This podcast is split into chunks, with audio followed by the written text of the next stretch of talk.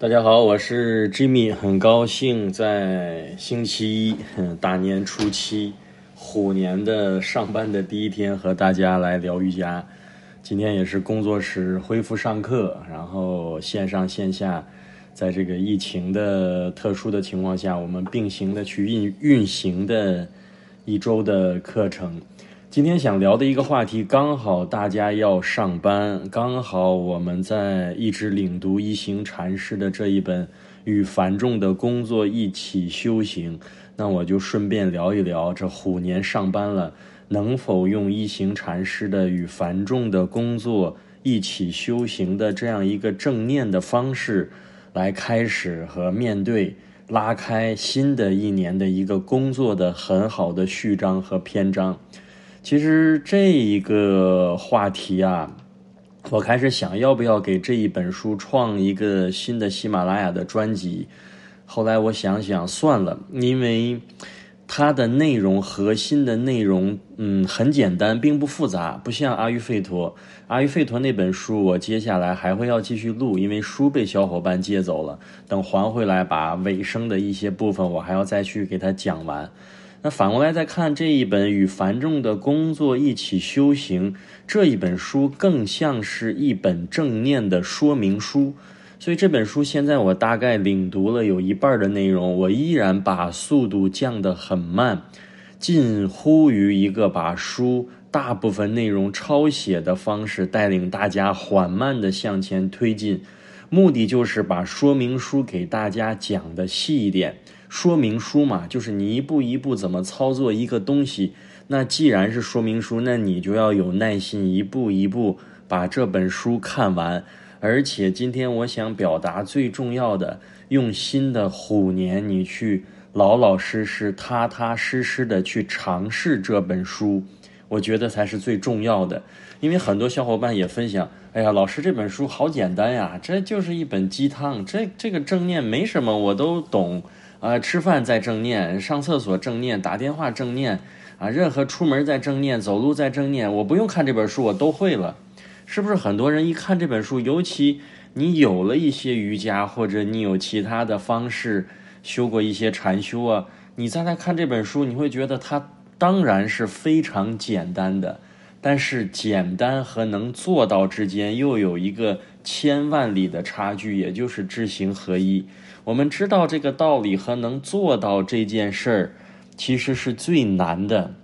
先说这个当下的重要性，与繁重的工作一起修行。这个“繁重”二字，我带了一个引号，也就是所谓的繁重，它可能也不繁重；所谓的不繁重，它也可能很繁重。这主要取决于我们的一个心态。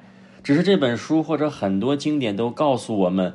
唯有当下能够把握。今年过年的时候，我和我母亲还在聊天，我母亲也说：“哎呀，你这过几天都上班了，我都过迷糊了，我也不知道今天是初几了。”然后我反过来说：“我说你看多羡慕你啊，你退休了，你都不用管初六、初七上班，我们还得看着初期要上班，这要上学等等。你总要是工作的人，是不是要卡着时间啊？”但我妈又说了一句。那你以为退休了就很好吗？你工作的时候，然后你还能忙工作？你看我退休了，虽然不上班，每天不是这儿疼就是那儿疼，所以每天很多精力除了一点吃喝，就在捣鼓。哎呀，要不这儿疼揉一揉，哎，要不这儿动一动，打个八段锦，再做个什么经络的自己的按摩。所以好像这么来看，哪有最好的时光啊？所有的。小学生都盼着能够上中学，中学能上大学，大学能够工作，因为工作了就自由了，好像。但你发现工作了好像也没真正的自由，你还要朝九晚五，周末盼着上班，上班盼着周末。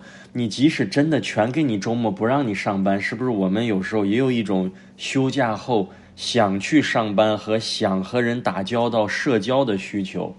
然后熬着熬着，哎呀，退休是不是特别好啊？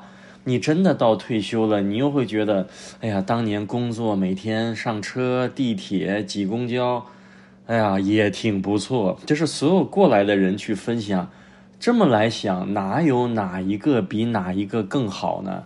所以所有的经典，包括《一行禅师》这本书，很清晰的告诉了大家，唯有当下此刻，它才是人生的高光时刻；唯有此刻当下，才有一个又接连一个的火花。所以“繁重”这二字，到底是真的繁重，还是假的繁重？有时候完全取决于你的心态。就像《当下的力量》那本书有一个，我估计很多人都听过的 A B C 理论：A 是引发情绪的事件，B 是你的信念或你对事情的诠释和看法，C 就是结果，也就是我们常说的负面情绪。那好了，A 是事情，B 是你对事情的看法，C 是结果。一旦结果不好了，我们通常去找谁的麻烦？很多人都在找 A 的麻烦。就哎，怎么这么倒霉？我出门车碰了一下，我怎么这么倒霉？一下楼就崴脚了。我们都跟这个事儿去较劲，实际反过来想，这个事儿已经发生了，我们只能解决 B，因为 B 是你唯一可以掌控和改变的因素。所以 C 的这个情绪的不好和 A 有关系吗？有，但你改变不了，因为事儿已经发生。你只能改变对 A 这件事儿的看法，那也就是 B。所以说，到底繁重不繁重，有时候真的取决于你的认知和对这个事情的诠释和解读。那好，回到正念这件事儿，最终郑老师想说什么呀？绕了很多。第一个，我其实想表达的繁重这件事儿，有时候很多取决于我们的心态和你对这个事情的认知。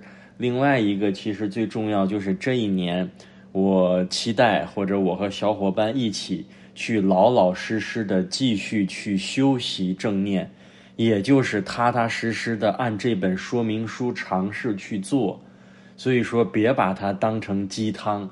你当成鸡汤的原因，其实大部分人是没有老老实实的去实践。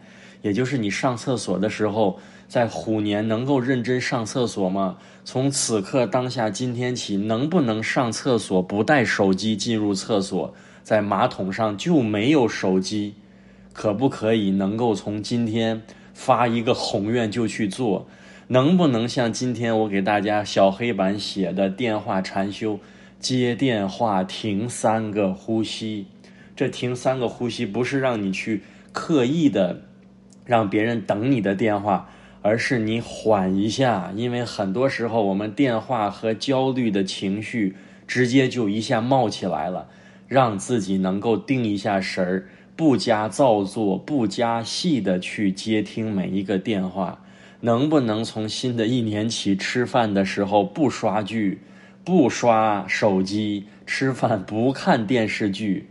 是不是这就是对这个事情的老老实实的一个践行啊？能不能在每一次行走行禅的时候，就是这本书前面过年这几天抄行禅的时候吸气啊，走路的时候吸气，我已到了；呼气，我已到家了。能不能自己在心里默念啊？今天早上我下楼走过来，也是这个样子呀，吸气，呼气，吸气大概能走两三步，呼气能走两三步。你可以不念这个心法，我到家了，我到了。那你就吸气两三步，就跟着节奏；呼气左右左，吸气右左右。你个脚是不是在迈步啊？所以其实这一个才是我这一期想说的重点。与繁重的工作一起修行，不如说让我们瑜伽正念能够和我们的生活去相融合、去连接。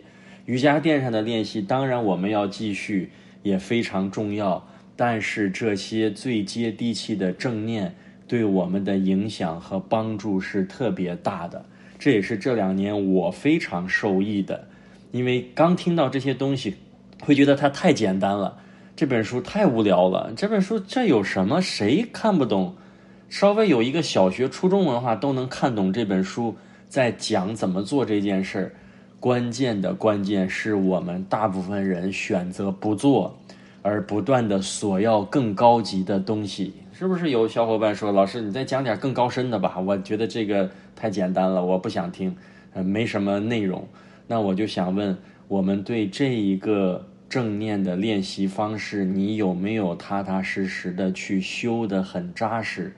这是我觉得这一年给大家的祝福，也是给自己的休息提的要求，能够更多的、更持久的保持正念，不怕反复。这也是我们经常遇到的。哎呀，一会儿正念，一会儿不正念，我感觉效果不好啊，我总反复啊。但偶尔正念一下，偶尔不正念，不怕反复。每个人都是在反复，只是怕停步。所以不反复、不停步，保持小小的这种积累，一定会在自己的这种休息上有更大的进步。好，这一期就讲到这里，我们下一期再见。